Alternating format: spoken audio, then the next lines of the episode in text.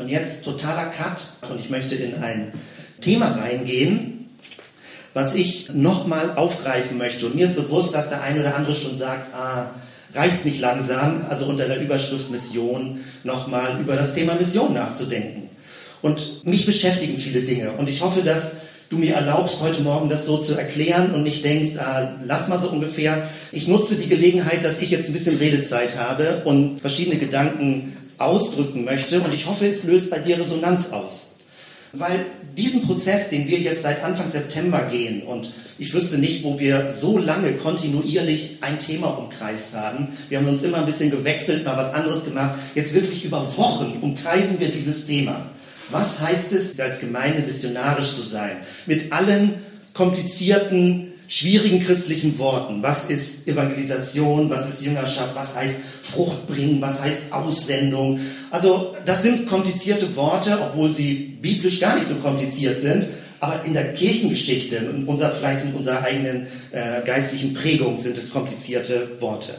Und ich merke, wie dieser Prozess, den wir gemeinsam gegangen sind, und auch zum Beispiel die letzte Gemeindeversammlung am Montag, die sehr intensiv war und wo Leute der, der Raum irgendwie dafür da war, wie ganz unterschiedliche Sichtweisen formuliert und ausgesprochen werden konnten. Ich merke, wie mich das alles beschäftigt und wie ich genauso in meinen Überlegungsprozessen drin bin, Bibeltexte neu zu lesen, anders zu lesen. Und von dort her ist das, ich sage es von mir nur, es ist ein echter Weg. Also es ist nicht so, dass vorher was fertig war und jetzt wird das der Gemeinde erklärt, wie es geht, sondern bei mir ist das innerlich ein thematischer Weg. Ich arbeite, ich kaue auf den Themen, ich, ich suche die Begriffe neu, ich suche nach Begriffsfeldern, nach Formulierungen. Und ich möchte dir heute Morgen etwas zeigen oder etwas beschreiben, etwas darstellen, was mir hilft, nochmal Dinge ein bisschen klarer zu sehen. Also was mich jetzt angeht zu diesem Thema Vision und ich, was ich meine und was ich nicht meine damit. Und vielleicht gelingt es uns auch mit verschiedenen unterschiedlichen Angangswegen doch ein bisschen sowas wie so eine so einen gemeinsamen Grund zu finden, so eine gemeinsame sichere Zone zu finden, wo wir sagen, bei aller Unterschiedlichkeit von Perspektiven, doch irgendwie fühlt sich das ganz gut an, in diese Richtung zu denken. Also das ist meine Hoffnung, ähm, wenn ich jetzt äh, weiterreden werde, dass irgendwie in der Form etwas geschieht und ähm, es nicht nur zerredet wird, alles komplizierter gemacht wird, sondern auch irgendwie, ja, also bei mir ist es so, ein bisschen sowas wie eine Vision. Nicht Vision klingt immer so, bah, klingt immer so groß. Sowas ist Vision, so ein inneres Feuer, wie ein inneres Glühen im Herzen da. Und es muss noch gar nicht brennen, aber irgendwas glüht da. Irgendwie, ja, das ist interessant. Das ist etwas, was ich praktisch heute Morgen vorhabe, in dem, was ich dir jetzt weiter erklären und ausführen möchte. Ich möchte dir einen Bibeltext zeigen. Also nee, zunächst einmal muss ich hier gucken, den Titel nochmal vorzulesen für die MP3. Also mein Titel, den ich jetzt gewählt habe, ist Bedingungslos segnend Leben mit Untertitel über selbstgemachte Überforderung und Frustration beim Thema Mission.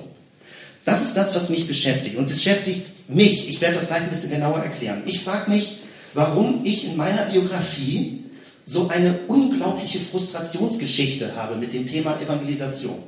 Bei mir ist es so. Also deswegen ist das so ein bisschen ein Feld, wo ich sage, okay, ich muss hier so ein bisschen Atemprobleme, wenn ich mich da rantraue. Das habe ich euch auch immer wieder gesagt. Oder wenn ich das Gefühl habe, das ist so ein Auftrag für mein Leben. Manche können das ganz entspannt angehen. Und ich bewundere Leute und sage, puh, du hast es irgendwie gut, dass du da nicht, nicht so bestimmte äh, Verwurstelungen im Kopf oder im Gefühl drin hast. Also bei mir löst es Frustrationserinnerungen aus. Und die Zeit ist jetzt nicht da, das auszuführen, damit ich das so ein bisschen mit Anekdoten koloriere. Ich will nur damit sagen, ich versuche dem auf die Spur zu kommen, warum mich dieses Thema so frustriert. Und ich behaupte, und das werde ich gleich ein bisschen ausführlicher beschreiben, ich behaupte, es hängt mit meinem, vielleicht mit deinem, mit unserem Denkrahmen zusammen. Warum uns diese Begriffe immer in verzerrter Form ankommen und dann eine gewisse Überenergie oder eine gewisse Frustrationsenergie da drin stecken. Ich hoffe, das wird gleich deutlicher werden. Ich beginne mal so ganz biblisch, weil man muss das an Bibeltexten ja deutlich machen. Ich zeige dir diesen Text. Dieses ist der typische Text, der gewählt wird, wenn jemand über Evangelisation spricht. Das vierfache Ackerfeld. Ich lese ihn mal vor. Luther-Text, ganz vertraute Sprache. Markus, Evangelium, Kapitel 4, Abvers 3. Jesus sagt, hör zu, siehe, Es ging ein Seemann auszusehen. Und es begab sich, indem er säte, fiel etliches an den Weg, da kamen die Vögel und fraßen es auf. Anderes fiel auf felsigen Boden, wo es nicht viel Erde hatte, und ging bald auf, weil es keine tiefe Erde hatte.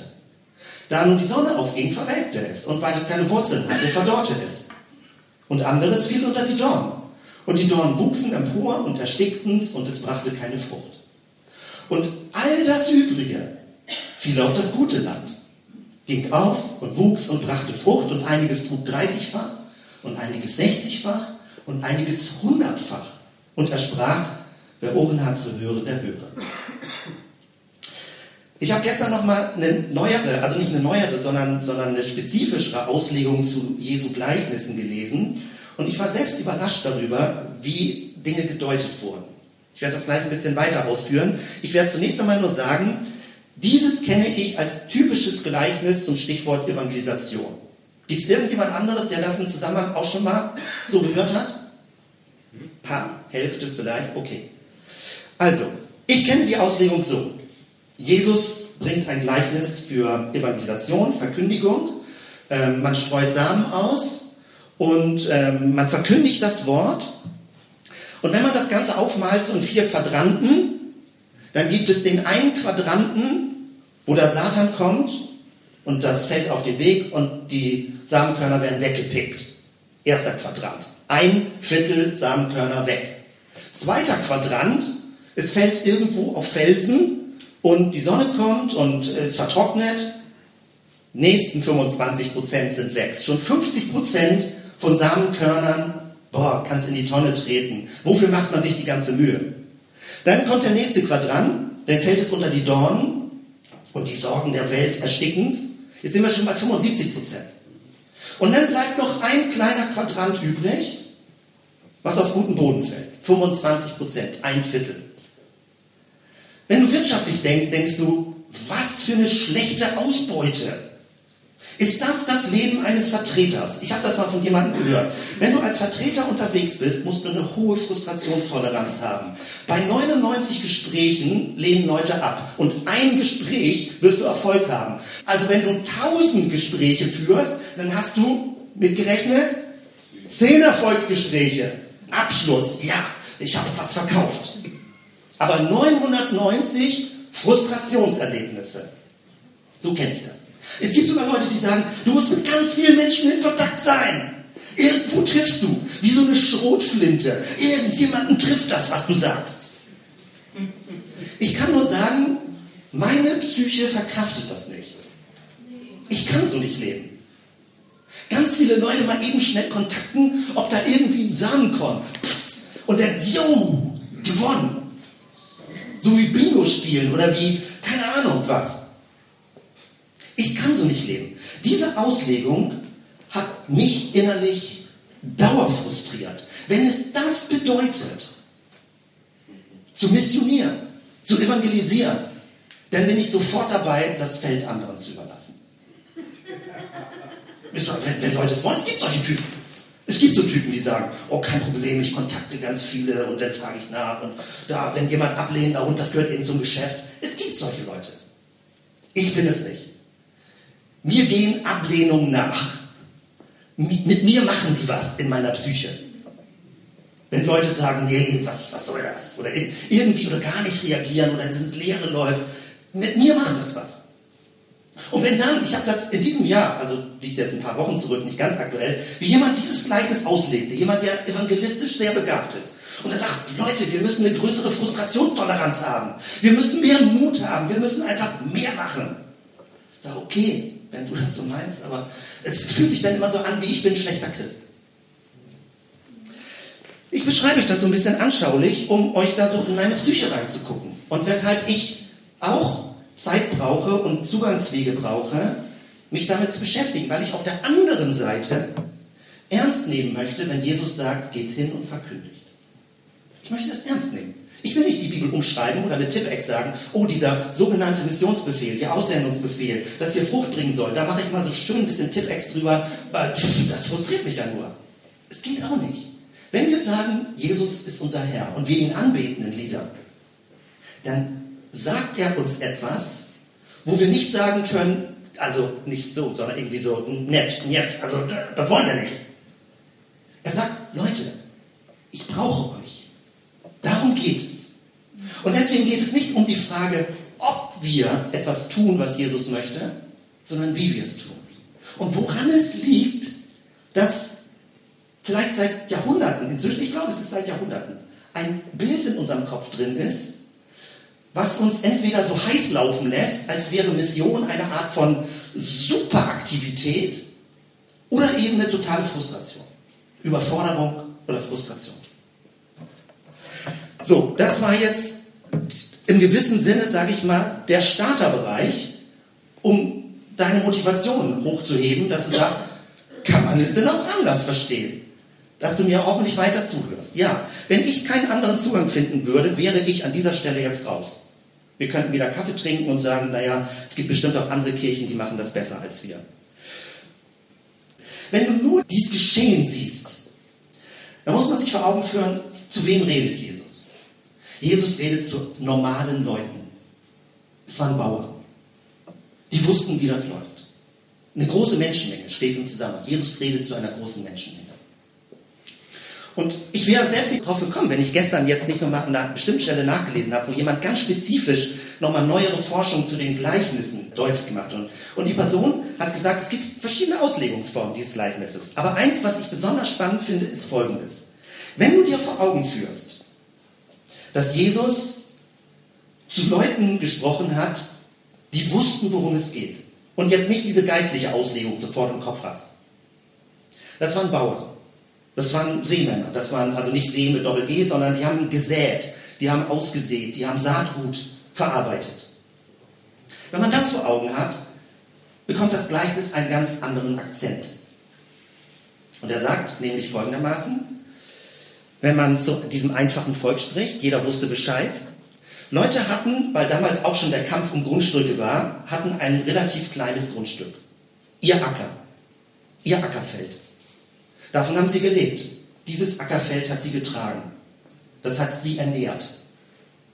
Und weil die Felder so klein waren, war das üblich, dass man keinen Platz verschwendete mit Wegen zwischen den Feldern. Das heißt, es entstanden kleine Trampelpfade quer über die Felder. Es waren kleine Wege, wo der Boden festgetreten war. Weil es waren nicht so offizielle Straßen oder Wege oder so, alles schön geordnet und aufgeteilt, sondern es waren Felder und es war bis zum Rand, zum Nachbarn war dein Feld. Das heißt, Wege waren überall wie kleine Trampelpfade. Und als Jesus gesagt hat, einiges fällt auf dem Weg, haben die Leute gesagt, ja klar, ist doch normal. Ist doch nichts Besonderes. Das ist doch normal. Und nicht, wie wir im Kopf haben, ah, jetzt kommt der böse Satan und raubt ihn, sondern einfach, das ist doch klar. Einiges fällt auf dem Weg. Dann haben die, haben die eine Grundlage gehabt, äh, wo sie zuerst gesät haben und danach eingepflügt haben. Also nicht erst furchen, wie das später gemacht wurde, und dann gezielt gesät, sondern sie haben ausgestreut und danach gehakt. Und dann kam auch Felsbrocken an die Oberfläche und alles, was bei den Felsbrocken war, die Saat ging auf und vertrocknete. Und als Jesus das gesagt hat, haben die Leute gesagt, ja, ist doch klar. Ist doch klar. Das ist doch keine Überraschung. Wir konzentrieren uns, weil wir die Auslegung später lesen, konzentrieren uns darauf, warum gibt es keine Frucht? So, da kommt der Satan und da kommt die Sonne und da kommen die Dorngestrüppe, aber wir müssen zusammenhalten und weiter äh, missionieren oder irgendwie so. Aber als Jesus dieses Gleichnis erzählt hat, ist es ganz umgekehrt vermutlich gewesen. Der Verblüffungseffekt ist an einer ganz anderen Stelle.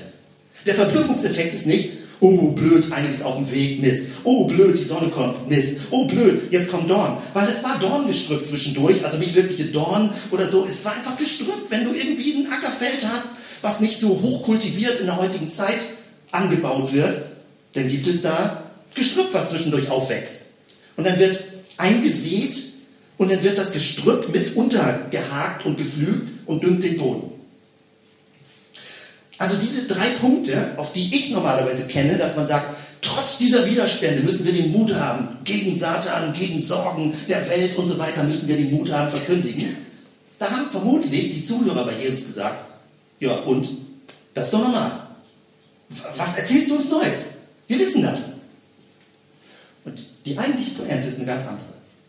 Die eigentliche Bruternte bei dieser Geschichte ist, dass obwohl es Widrigkeiten gibt, dass Leute über ihr Feld latschen und ihr Leben zertrampeln, es ist ihr Leben, ihr Feld. Und es gibt Leute, die latschen da voll rüber. Über ihr Leben.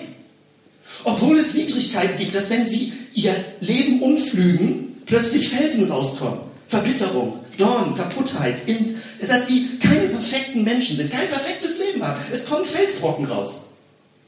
Ja, und diese Felsbrocken bringen dazu, dass nicht alle Samenkörner aufgehen. Und es gibt Dorn. Der eigentliche Clou ist ein ganz anderer. Obwohl unser Leben voller Widrigkeiten ist, das Leben von anderen Menschen voller Widrigkeiten ist, ist der Acker fruchtbar. Das ist der Clou des Ganzen. Und er trägt Frucht, 30, 60, 100-fach. Selbst wenn nicht alle Samenkörner aufgehen, ist der Acker fruchtbar. Dein Leben und mein Leben ist fruchtbar. Jesus redet zu den armen Leuten. Und er sagt ihnen, euer Leben ist fruchtbar vor Gott. Und euer, eure Grundlage, eure Lebensgrundlage wird Frucht hervorbringen. Wenn du es vergleichst, es gibt dreimal wird diese Geschichte erzählt. Im Matthäus-Evangelium wird die Reihenfolge gedreht. 160, 30. Da wird schon betont, Matthäus ist möglicherweise, man weiß nicht genau, das spätere Evangelium, und da wird schon betont, die 100 zuerst. Also dieses Wunder, dass dieser schwierige Boden Frucht bringt, wird betont. Und Lukas betont es noch mehr. Im Lukas-Evangelium steht nur noch 100-fach Frucht. Der lässt sogar 30 und 60 einfach wegfallen. Es bringt 100-fach Frucht.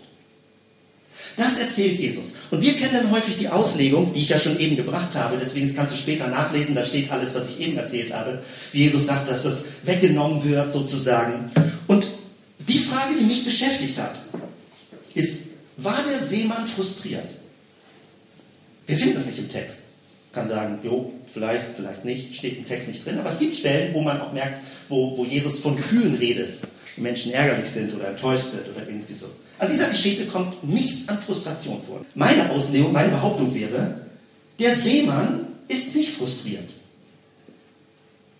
Er ist nicht frustriert. Er weiß, wie es geschieht, wie die Natur reagiert und antwortet. Wie was geschieht, dass es auf dem Weg schwer möglich ist, dass da was keimt. Unter den Dornen bei Felsbogen, das ist doch normal. Aber nichts in diesem Gleichnis weist darauf hin, dass es eine Aufteilung von 25 Prozent, 25 Prozent, 25, 25 ist.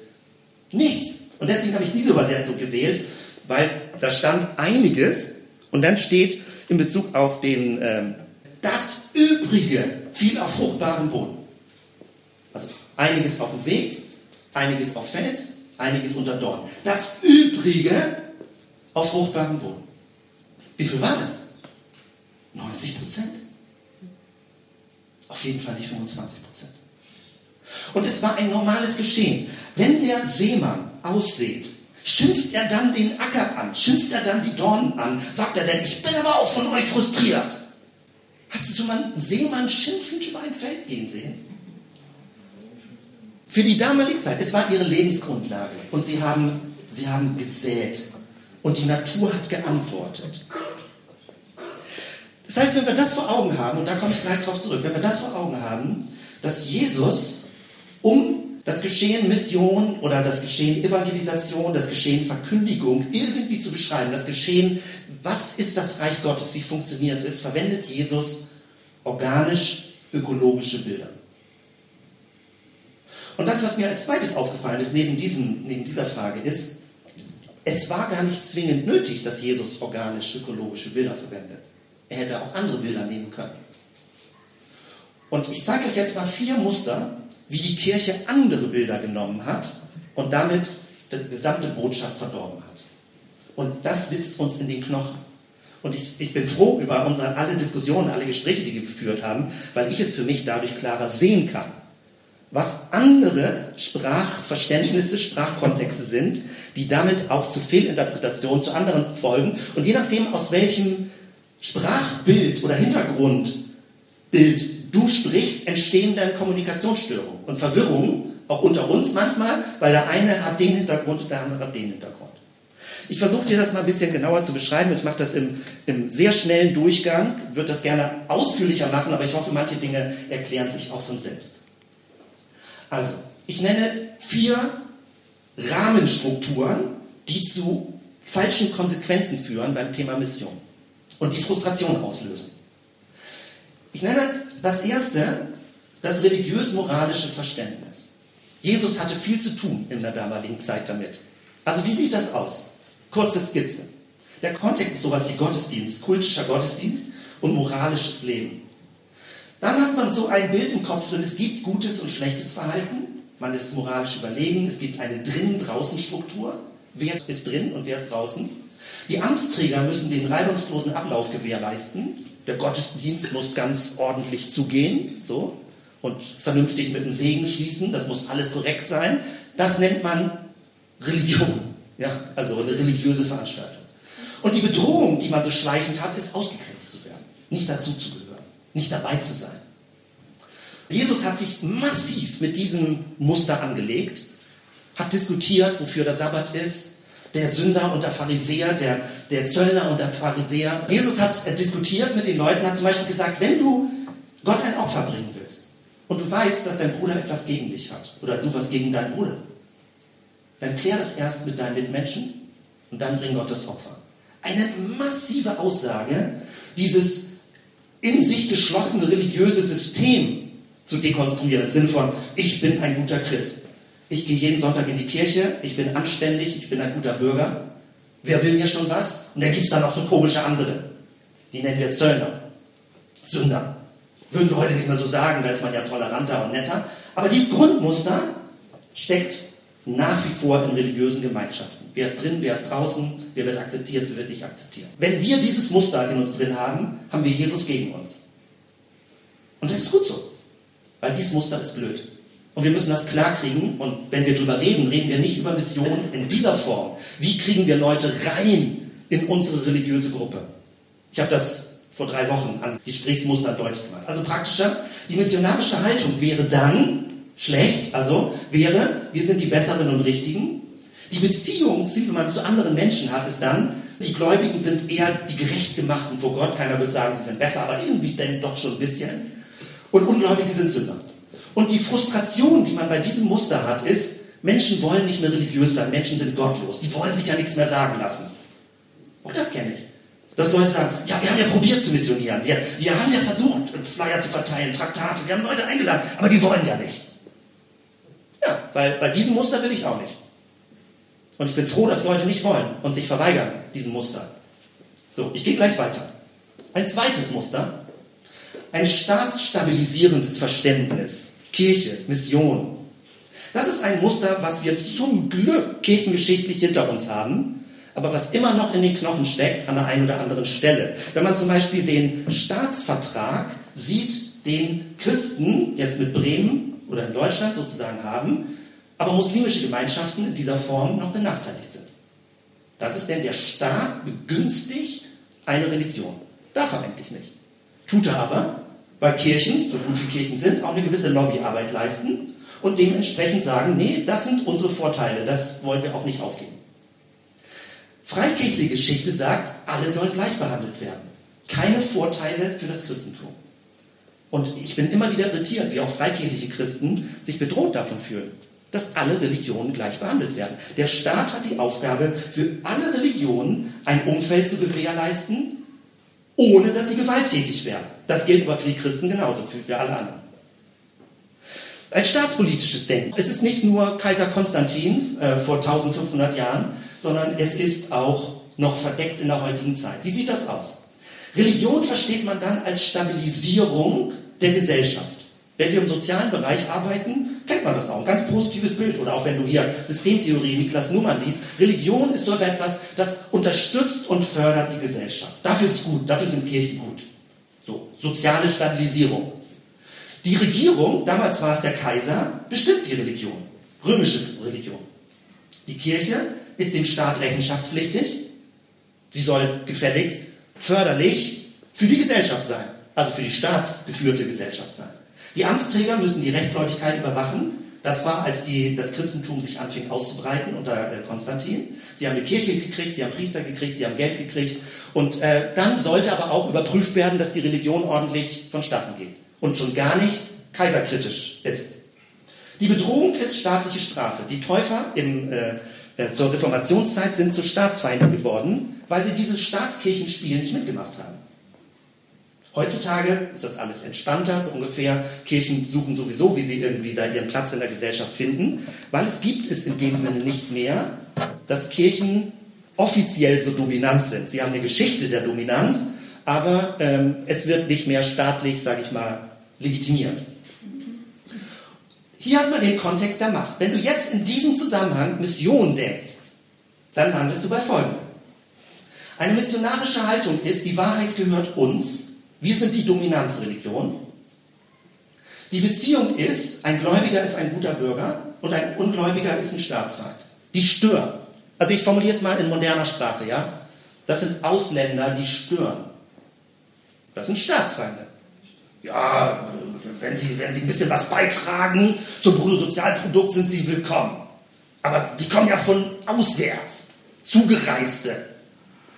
Wir sind die guten Bürger. Wenn sich Religion, evangelische Religion, lutherische Religion mit Obrigkeiten, ja, katholische Religion verbindet mit dem Staat, dann sagt man, wir bestimmen gefälligst, was der Mainstream ist. Hat es viele Jahrhunderte so gegeben. Und äh, manche kommen durcheinander, weil sie merken, dieses Modell funktioniert nicht mehr. Weil die sogenannten Landeskirchen, die Staatskirchen müssen das alles neu durchdenken, weil sie sagen, dieses Modell ist vorbei. Wenn man das aber noch im Kopf hat, wir sind die Dominanzreligion und das nicht reflektiert bei Gesprächen, die man führt, dann kommst du immer ein bisschen von oben herab rüber. Als hättest du schon das richtige Wissen, die Wahrheit, das, was dran ist zu tun, 19. Jahrhundert noch, Kulturprotestantismus war die Überzeugung, das Christentum ist die höchste, schönste, beste, großartigste Religion von allen. Und die anderen werden es irgendwann auch begreifen. Wenn du dieses Selbstverständnis hast, du kannst es ja für dich sagen, ich bin gerne Christ und ich liebe Jesus und ich möchte ihm folgen, das kannst du ja sagen. Wenn du aber staatspolitisch dieses Verständnis hast, das Beste, was man einem Staat antun kann, ist, dass alle Christen werden. Denn verstehst du nicht, dass die ganze nonkonformistische Bewegung, der Staat ist nicht automatisch gut. Und es braucht auch Christen, die auch kritisch auf den Staat gucken. Dieses hier macht dich aber praktisch mundtot zu einem hörigen Bürger. Und wenn du so auch Wahrheit verstehst, dass Wahrheit eine Art von Staatsbesitz ist, also jetzt Kirchenbesitz ist, und wir geben anderen die Wahrheit großzügig, und wenn sie sie ablehnen, finden wir sie doof. Dann produzierst du dir haufenweise Frustration. Wenn man dann sagt, Menschen sind von Natur aus rebellisch und widerstehen Gottes Wahrheit. Wenn du das auch noch mit Theologie kombinierst und ein paar Paulusstellen zitierst und so weiter, sagt man, ja, die menschliche Natur, die will ja überhaupt nichts wissen. Wir als Christen geben uns Mühe und evangelisieren, aber diese gottlosen Menschen, und es wird ja alles säkularer an dieser Welt und alles gottloser.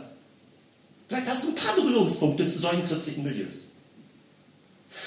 Und dieses Denken, dieses Reden entsteht nur, weil das Hintergrundbild ist. Und ich betone immer wieder die Täufertradition, die nonkonformistische Tradition. Wir haben mit diesem staatskirchlichen Verständnis nicht zu schaffen. Es ist nicht unsere Kirchentradition und zu Recht und gut nicht unsere Kirchentradition. Und wenn Freikirchen da noch so nach schielen, sage ich mal, nach mehr Macht und größer werden und Einfluss in der Stadt und so weiter, sage ich, Leute, was für ein Bild habt ihr im Kopf?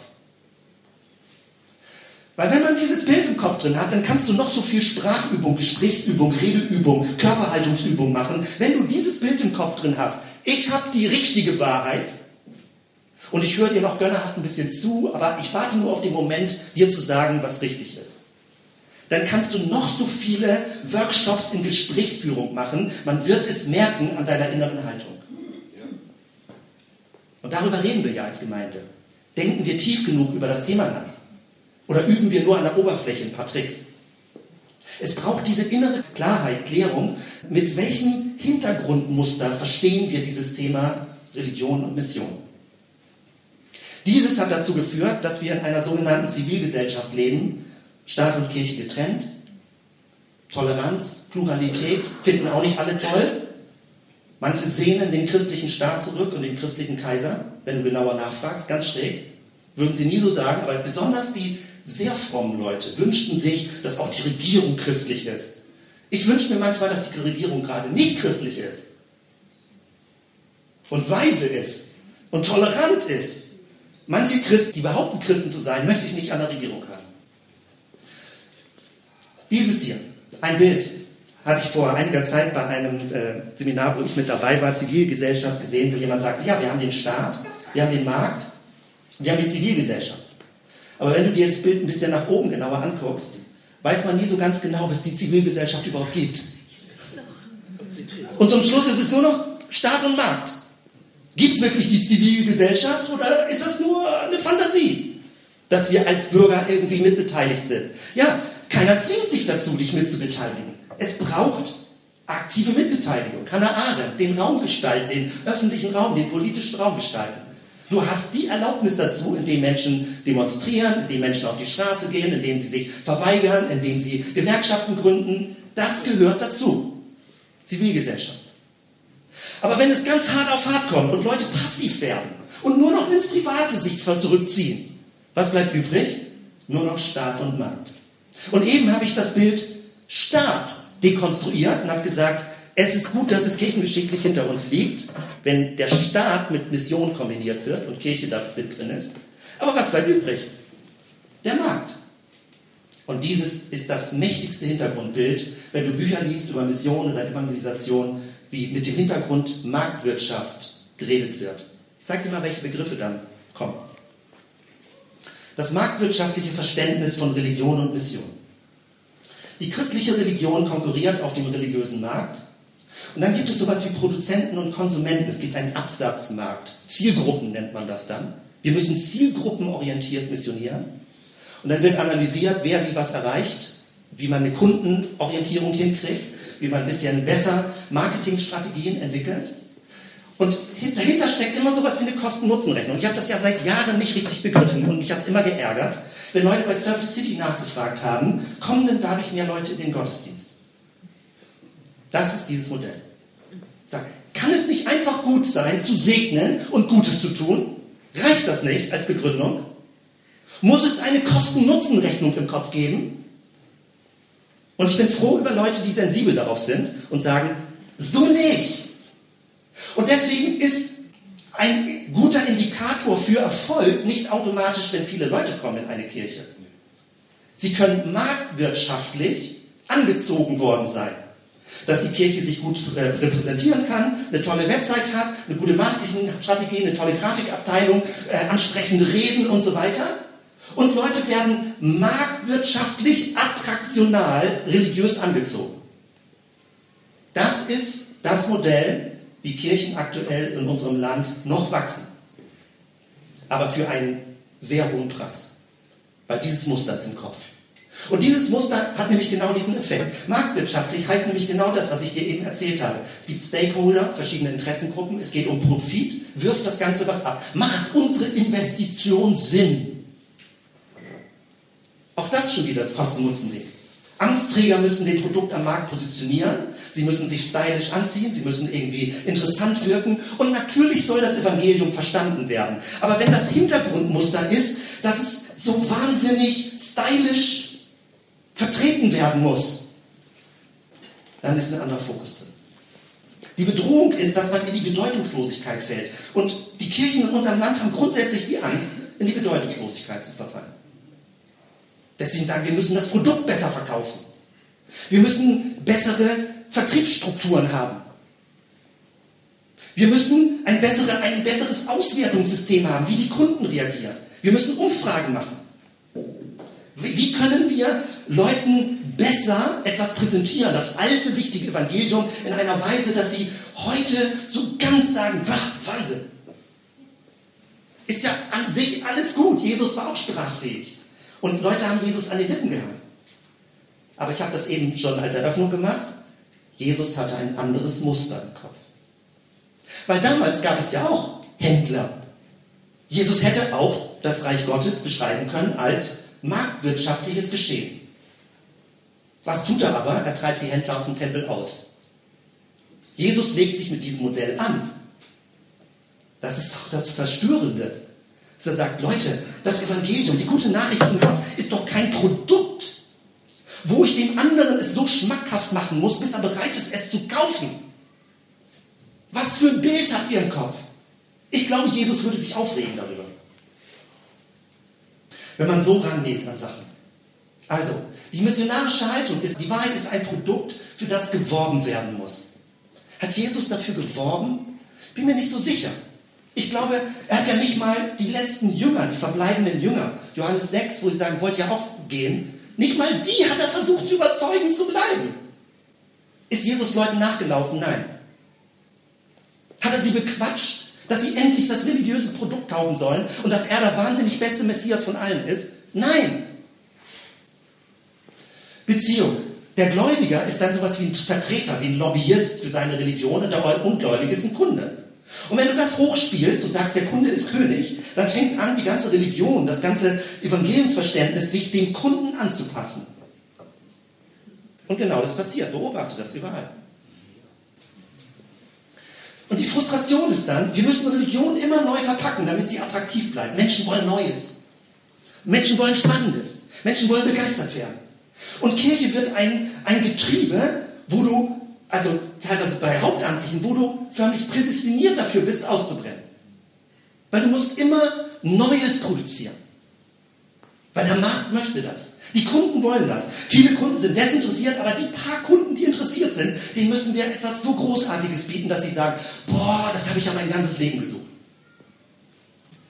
Viel Frustration. Viel Frustration.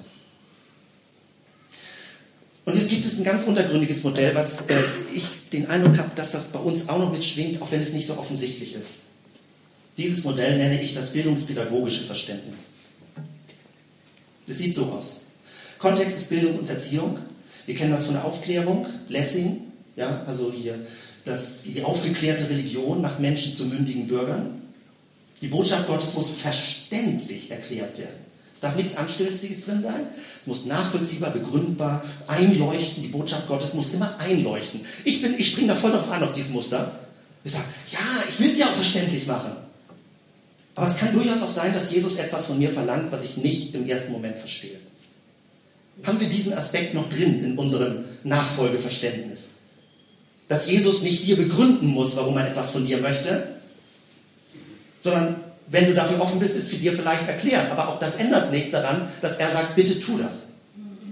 Wenn Eltern etwas von einem Kind möchten und sie klein sind, die Kinder, und noch nicht erwachsen und diskutieren über alles und so weiter, ist ja klar, sagen, bitte tu das. Denn gibt es manchmal Entscheidungen, die kann man nicht begründen.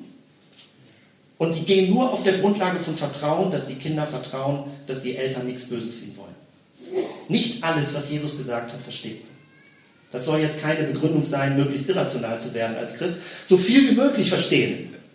Aber das Kriterium, das, das Ausschlusskriterium lautet nicht, wenn ich etwas nicht verstehe, tue ich es nicht. Wenn das das Ausschlusskriterium ist, frage ich mich, warum du Jesus Herr nennst. Ein Herr darf etwas erwarten, was man nicht sofort versteht. Wenn du befreundet bist mit Jesus, wird er es dir erklären. Aber er, hat nicht, er, er muss sich vor dir nicht rechtfertigen für das, was er gerne tun möchte. Religion ist lernbar, denkt man. Auch Glaubenskurse. Ich möchte das ja auch gerne machen und ich merke, ich habe immer so ein bisschen, bisschen Spannung da drin bei Glaubenskursen, weil ich das so schwer erklären kann. Es ist so ein Geheimnis, was passiert, wenn bei Menschen so innerlich was passiert und abläuft. Kann man das erklären, wie Erwachsenenbildung, wie man religiös wird? Irgendwie kann man sich Mühe geben, es zu erklären, aber man kann es natürlich nicht 100% erklären. Amtsträger müssen die Wahrheit plausibel verkündigen. Die Bedrohung ist, oh, ich möchte nicht rückständig wirken, nicht mittelalterlich wirken. Deswegen macht man alles andere. Was heißt das praktisch? Die missionarische Haltung. Wenn das die Herzenshaltung ist, wir wissen über Gott Bescheid und erklären dir, wie es geht, dann musst du dich nicht wundern, warum Leute sagen, lass mich in Ruhe.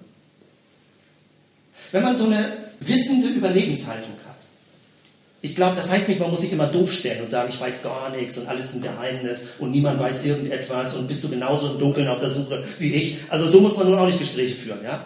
Sondern natürlich weißt du etwas. Du kennst Jesus, du bist mit ihm unterwegs, du hast schon in der Bibel gelesen. Wenn jemand dich fragt, was ist der Unterschied zwischen Alten und Neuen Testament, dann solltest du nicht total stottern, sondern schon mal drüber nachgedacht haben. Das heißt also, man kann Dinge erklären, aber die innere Haltung darf doch nicht sein, ich weiß besser als du Bescheid. Ich bin ein Lernender, du bist ein Lernender. Ich lerne von dir, du lernst von mir. Und jeder hat Erfahrungen in seinem Leben, von denen man voneinander lernen kann. Die Beziehung ist im negativen Sinne, der Gläubige ist ein Wissender und der Gläubige ist ein, ist ein dummer Schüler. Und die Frustration, die dann natürlich entsteht, und ich kenne die auch, diese Frustration, deswegen rede ich ja jetzt drüber, man gibt sich so viel Mühe, aber keiner will zuhören und lernen. Ja, wenn man dieses Bild hat, hat man diese Frustration. Wir haben uns doch einen tollen Glaubenskurs ausgedacht, aber keiner meldet sich an. Naja, dann kippt man das marktwirtschaftliche Modell, vielleicht waren die Flyer nicht ansprechend genug. So, das war jetzt ein langer Exkurs, mit, wo ich euch viel abgefordert habe, sag ich mal, mitzudenken an dieser Stelle. Ich möchte das jetzt nochmal verlängern in Richtung zu Jesus hin und das wird, glaube ich, aus meiner Sicht so einleuchtend. Jesus verwendet ein anderes Hintergrundmuster und das ist anders. Natur und Schöpfung als Kontext für das, was wir tun. Religion geschieht inmitten der Welt und fördert alles Leben. Also Religion möchte ich da schon gar nicht den Begriff verwenden. Also die, die Verbindung zu Gott ist doch mitten in der Welt und nicht als Sonderthema, als religiöses Sonderthema. Jedes Ackerland ist wundersam fruchtbar. Die Natur wächst und gedeiht ohne Zutun. Sie wächst und gedeiht. Lebe aus der Fülle Gottes und verbreite Segen, Segensworte. Der Seemann segnet die Erde. Und die Erde antwortet und fängt an, Keimlinge hervorzubringen. Es ist eine Resonanz, die mit dem Erdboden entsteht mit der Erde. Der Seemann segnet. Und die echte Gefahr, die es gibt, ist, du kannst das ewige Leben verpassen. Aber ewiges Leben nicht als Jenseitsleben, sondern ein echt qualitativ sinnhaftes Leben. Wenn du nämlich nicht säst, wenn du nicht segnest, wenn du nicht aus deiner Egozentrierung herauskommst und anderen Menschen Gutes tust, führst du ein armseliges Leben. Ewiges Leben bedeutet ein qualitativ göttlich, geheimnisvoll, überfließendes Leben führen. Und die Gefahr besteht wirklich, dass man sein ganzes Leben selbstzentriert, nur auf sich achtet und immer nur guckt, wo man seinen eigenen Vorteil hat. Das ist ein armseliges Leben. Also, übersetzt, die rechte Seite, missionarische Haltung. Wir segnen das Umfeld, das uns trägt mit Gutem. Das Umfeld trägt uns, wie der Ackerboden, dein Ackerboden. Und wir segnen dieses Umfeld mit Gutem. Mit allem, was dir an Gutem einfällt. Die Beziehung ist, wir sind so eher sowas wie Seemänner, wie Bauern, die ein Feld bestellen. Und der sogenannte Ungläubige, ich habe es jetzt extra in Anführungsstrichen, ist ein Gesegneter. Er wird von uns gesegnet, sie wird von uns gesegnet. Mehr nicht. Gibt es jetzt eine Frustration? Ich glaube, in diesem Bild gibt es keine Frustration. Es ist eher ein Bedauern. Es ist schade. Wenn es eine Frustration gibt, wir sehen das bei Jesus, wie er sagt hat, ich wünschte mir, es würden mehr Arbeiter gehen. Ich glaube, die Frustration ist nicht über den gottlosen Boden, sondern dass es zu wenig, in Anführungsstrichen, jetzt hier Arbeiter gibt, die bereit sind, ebenso selbstvergessen und Jesus orientiert zu leben. Da liegt die Frustration. Dass Kirche in den anderen vier Mustern denkt und denkt, wir müssen groß rauskommen, marktwirtschaftlich, staatspolitisch Macht haben, bildungspolitisch auf dem neuesten Stand sein. Und Jesus sagt, nein, vertraut doch, dass der Ackerboden Keimlinge hervorbringt. Du segnest und er wird reagieren. Es entsteht Resonanz. Nochmal, ich muss das jetzt die Schlussschleife kriegen. Ich weiß schon, dass ihr äh, am Limit der eine oder andere ist, hörst sonst online weiter, aber das ist jetzt um der Vollständigkeit willen. Das heißt jetzt, wenn wir jetzt das Ackerfeld auslegen, das vierfache Ackerfeld, dein Acker ist das, was dich trägt und ernährt. Es ist deine Lebensgrundlage. Aber du kannst es auch übertragen, bildlicher. Es ist dein Beziehungsumfeld, deine Familie, dein Beruf, deine Nachbarschaft. Das, was dich emotional hält, emotional, psychisch hält und trägt, das ist dein Acker. Es ist die Grundlage deines Lebens. Es können Eltern sein, es können Verwandte sein, es können Kinder sein, Freunde, Nachbarn, Arbeitskollegen. Das, was dein Leben trägt und hält, auf der menschlich-gesellschaftlichen Ebene, das ist dein Acker. Was heißt es, zu sehen, die Saat auszustreuen? Es bedeutet, das Wort wird gesät, Jesus legt es ja aus, Und der griechische Begriff Logos meint nicht Wort, meint nicht Worte machen. Es ist das Prinzip des Lebens. Es ist das Licht des Lebens. Es ist die Quelle des Lebens. Es ist die Schöpferkraft von allem, was wir kennen und sehen. Der Logos. Und Jesus sagt, sende doch diese Energie in dein Umfeld zu Menschen, die du kennst. Segne sie mit dieser Logos-Energie, mit dem Energiefluss Gottes. Es ist die göttliche Ordnung. Mit allem Denken, mit Reden, mit Tun. Baue auf, segne. Alles, was das Leben fördert. Was ist der Seemann? Ist es Jesus? Ja, vielleicht. Aber ich würde ja sagen, du bist der Seemann, die Seefrau, die Bäuerin.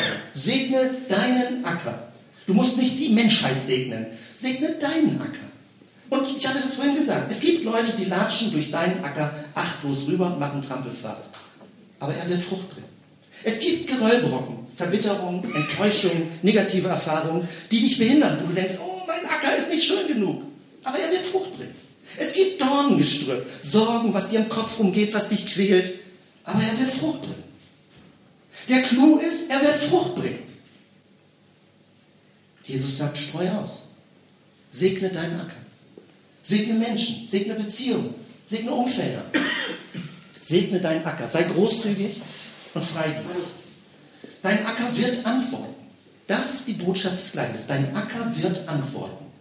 Modern würden wir sagen, es gibt Resonanz. Es gibt Keimlinge. Dein Acker wird antworten. Aber, Achtung, Frustrationsgefahr, er antwortet zeitverzögert. Und nicht, gestern habe ich gesät, heute immer noch keine Pflanzen. Ein Finger rumbohren, ob der Keimling schon gekeimt hat. Und da ist der Punkt Vertrauen, weil Gott gibt das Wachstum. Deine Aufgabe ist zu sehen. Paulus sagt sogar noch auch zu pflanzen, zu begießen. Also wir umtüdeln den Acker, wir umtüdeln die Pflanzen. Geht's dir gut? Kann ich was für dich tun? Aber wir können das Wachstum nicht hervorbringen. Und wenn du zu einem leeren Acker sagst, wo sind die Blumen? Wo sind die Bäume? Wo ist das Wachstum? Ja, Leute, ich sage das mir jetzt, ja, mit Leute, also ich meine jetzt nicht von oben herab, sag, hast du gesät? Säst du?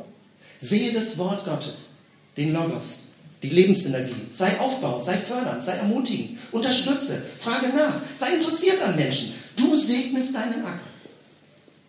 Und nicht mit religiösen Gequatsche, sondern mit Interesse am Leben. Interesse an Biografien, an Menschen.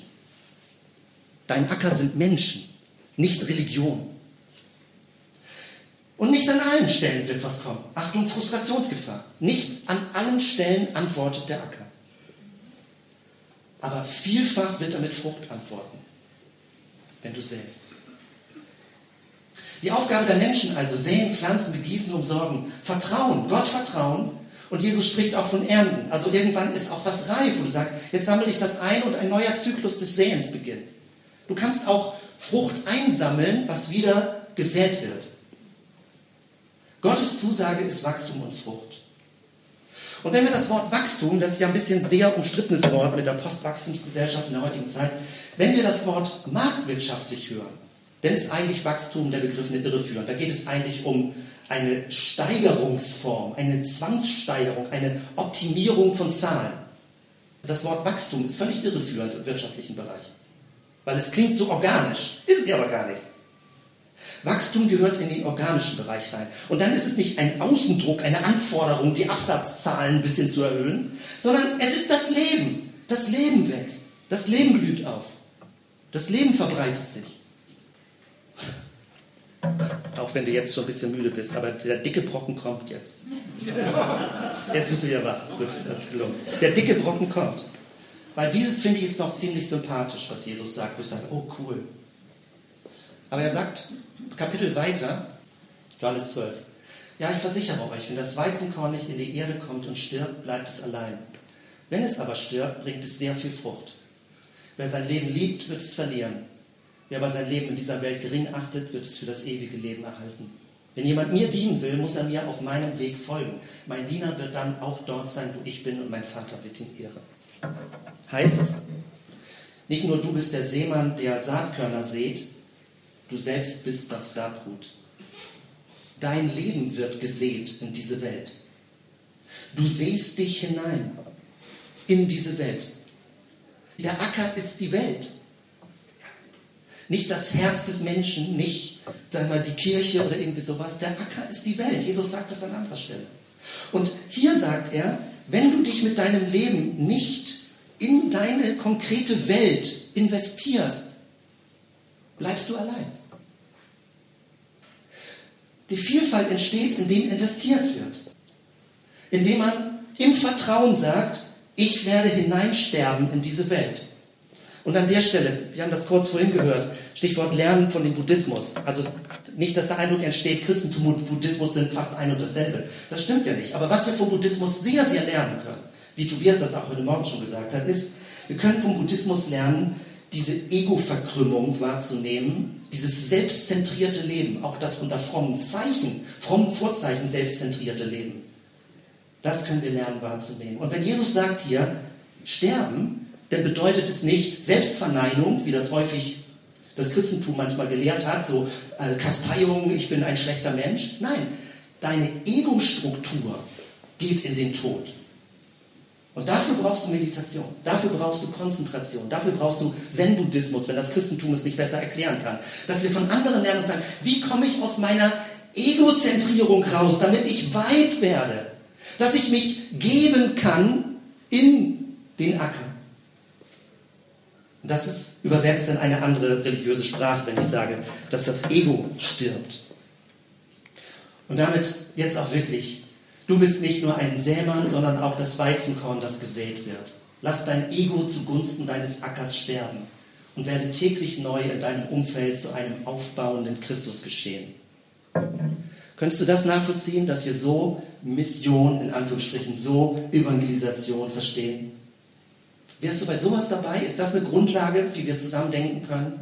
Die anderen vier Bilder beiseite legen und sagen, ich möchte raus aus meiner Egozentrierung, damit ich Menschen wahrnehmen kann, nicht in einer Kosten-Nutzen-Rechnung, nicht als trägt, nicht als ich habe die Wahrheit und sage dir, worum es geht. Ich möchte raus aus meinem Ego-Gefängnis, immer neu, das Wahrnehmen, auch meine Sorgen, die mich vielleicht krümmen, meine Verbitterungen, die mich blockieren. Ich möchte Vergebung lernen, damit ich wirklich in Beziehung zu anderen Menschen treten kann und sie wahrnehme und nicht immer mich in sie hineinprojiziere und ein aufbauendes Christusgeschehen für andere werden kann.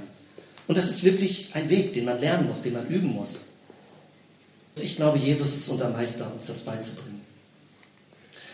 Mit diesem Bild schließe ich und möchte dir diese Blumenwiese nochmal positiv, ich habe so viele schwarze Folien gehabt hier heute Morgen mit Schrift, dass du dieses Bild vielleicht ein bisschen in Erinnerung behältst. Das Bild einer bunten Blumenwiese, was uns hier inspiriert hat. Und wenn ich die Augen zumache, ich bin früher beim Modellfliegen und so weiter häufig auf solchen Wiesen gewesen ähm, und habe mich dann ins Gras gelegt und wenn ich, höre das, wenn ich im Gras liege bei einer Sommerwiese und höre, wie die Bienen brummen, wie die, wie die Hummeln rumfliegen, wie das so 3D mit Augen zu an einem vorbeifliegt, total spannend. Ich höre ein Brummen, eine Bewegung, eine Dynamik, das Leben, wie es pulsiert. Das ist Gemeinde. Und jeder ist in diesen Prozessen drin. Dass du gedeihst, dass du blühst, dass du bestäubst, dass du aussehst, dass du neu keimst. Und wir laden alle ein, dazuzukommen in diesen Wachstumszyklus zu leben. Das ist mein inneres Bild, mit Gemeinde unterwegs zu sein, mit euch zusammen unterwegs zu sein. Gedeihen, blühen, bestäuben, aussehen, neu keimen. Lasst uns zusammen aufstehen und bitten. Herr, wir ehren dich, du bist der Meister.